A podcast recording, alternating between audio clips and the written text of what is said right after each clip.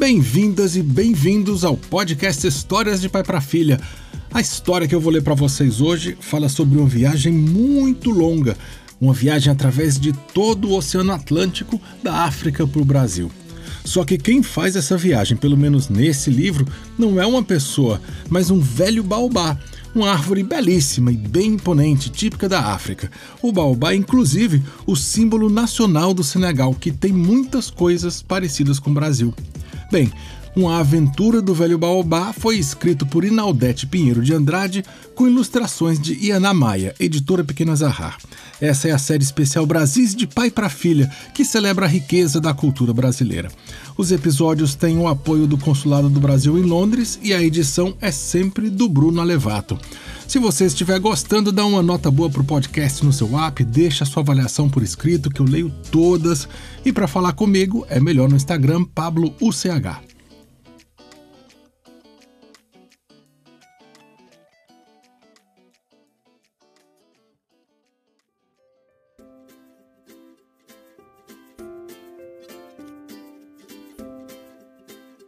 o velho Baobá resolveu atravessar o Oceano Atlântico para encontrar os parentes. Tudo porque soube que do outro lado, numa terra próxima à grande curva do mar, muitos baobás também brotavam. A sua idade não era um problema, pois mantinha o viço dos séculos de bons cuidados na savana e sentia-se revigorado com a expectativa da viagem. Então, raízes, troncos e galhos ao mar, Lá vamos nós, disse para si mesmo. Houve todo tipo de encontro na travessia. Velho Baobá ficava às gargalhadas quando as baleias competiam em tamanho com ele. Os golfinhos apostavam corridas, já que tamanho não é documento. Os tubarões, atraídos pelo movimento das raízes e dos galhos, mordiam mas não gostavam do gosto da madeira. E desconfiados não olhavam os cardumes de todas as cores que abriam passagem para Baobá, trazendo tartarugas de carona para desovar nas praias onde nasceram. Em terra firme, velho Baobá não se deu por vencido. Com disposição, percorreu ruas e sítios procurando pelos parentes. Ora, uma ave indicava um caminho, ora um inseto indicava outro. Certamente não podia se queixar da falta de solidariedade na comunicação. Até o acaso colaborou, e foi por obra deste que entrou em uma rua e deu de frente com um parente espremido numa calçada. Depois da surpresa e das saudações seculares, Velho Baobá foi informado de onde estavam os outros conterrâneos, prevenido de que Boa Vida não fazia parte das suas histórias naquelas redondezas. Até foi avisado para ter cuidado, pois a serra elétrica andava solta.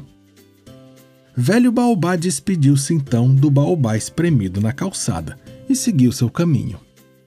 Alto como era, não demorou a ver uma copa com folhas semelhantes às suas acima das casas de dois andares do bairro.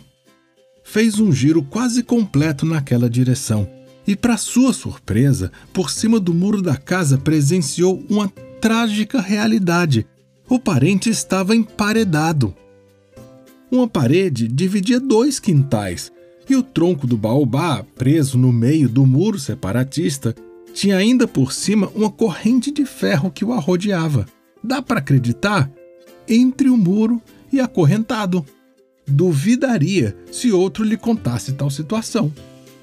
Velho Baobá saiu dali transtornado de tristeza, tendo prometido ao parente que faria denúncias aos ventos para que alguma mobilização local conseguisse tirá-lo daquele lugar, já que ele, sendo estrangeiro, não podia se envolver em confusão em terra alheia. Animou-se um pouco quando avistou o rio indicado por Baobá espremido na calçada e seguiu sua margem, ficando quase sem passagem entre os casebres, os prédios e o entulho que disputavam espaço com ele. De longe avistou o baobá da beira do rio, e ao se encontrarem, suas raízes se entrelaçaram por um longo tempo. Baobá da beira do rio confessou que viveu ali bons tempos, até o assoreamento daquelas margens deixar suas raízes expostas, quase sem terra para sustentá-lo. Para completar, na parte em que as raízes ainda estavam aterradas, havia muito lixo e mato alto, além de um muro próximo que insistia em desfeiteá-lo. Um enxame de abelhas dissipou o impacto da cena e anunciou a abertura de flores de um baobá naquela noite. Seguindo o roteiro, Velho Baobá presenciou a festa das abelhas em torno dos inúmeros botões cujo cheiro se espalhava no ar. Que encontro mais festivo! Assistiu à noite ao desabrochar de centenas de flores penduradas de cabeça para baixo, ao vento da madrugada. Baobá florido fazia questão de balançar os galhos, ligeiro na celebração da visita do parente ilustre. Depois dessa alegria, velho Baobá, satisfeito, despediu-se e continuou a busca seguindo as indicações dos parentes amigos. Um a um os encontrou no meio do mato, nas praças, uns com fendas profundas abertas nos troncos, outros com rabiscos escritos, raízes expostas e cortadas, galhos quebrados, cupim fazendo morada. Cada um contava sobre sua solidão. Existiam por insistência, às próprias custas, porque faz parte das suas histórias. Velho Baobá não entendia tamanha indiferença. Saiu a vagar, imerso nesses pensamentos, quando seu olhar foi atraído por uma elevação lá longe. Era outro parente que lhe acenava. Velho Baobá usou com destreza as raízes maiores para atravessar a terra pantanosa do resto de maré e deu na encosta do morro, onde no pico o outro transbordava de contentamento. O que dizer de um encontro desse? Os dois no morro contemplando a imensidão do oceano que um dia os separou e que agora os unia. Muita conversa e muito silêncio assim juntos quantos anos? Talvez séculos. Porém, velho Baobá precisava seguir.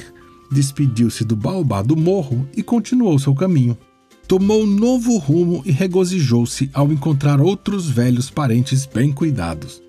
Alegrou-se ao ver frutos dos frutos de variadas gerações, um sinal de que continuarão a marcar o destino traçado de uma pequena semente transformar-se no maior tronco do mundo.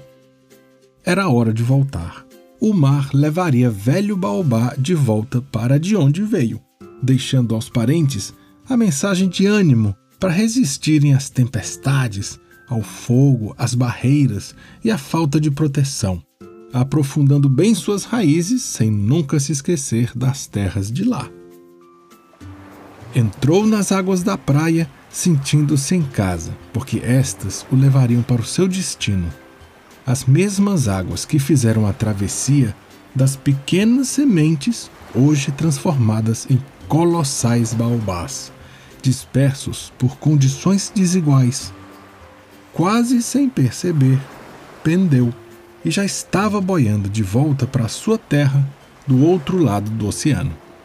Visto do mar, o baobá do morro parecia cada vez menor, menor, menor, até desaparecer. Velho baobá voltaria a encontrar aquelas criaturas marinhas.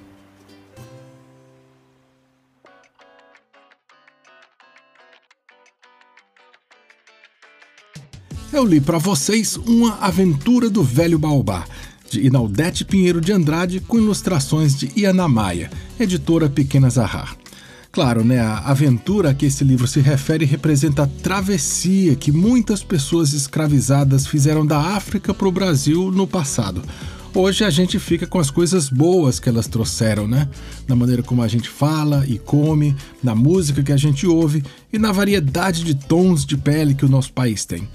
Esse episódio teve o apoio do Consulado Brasileiro em Londres e a edição foi de Bruno Alevato. E se você gosta do podcast, me ajuda então, conta para os amigos, compartilha nas suas redes sociais, deixa uma avaliação legal no seu app. Até o próximo episódio.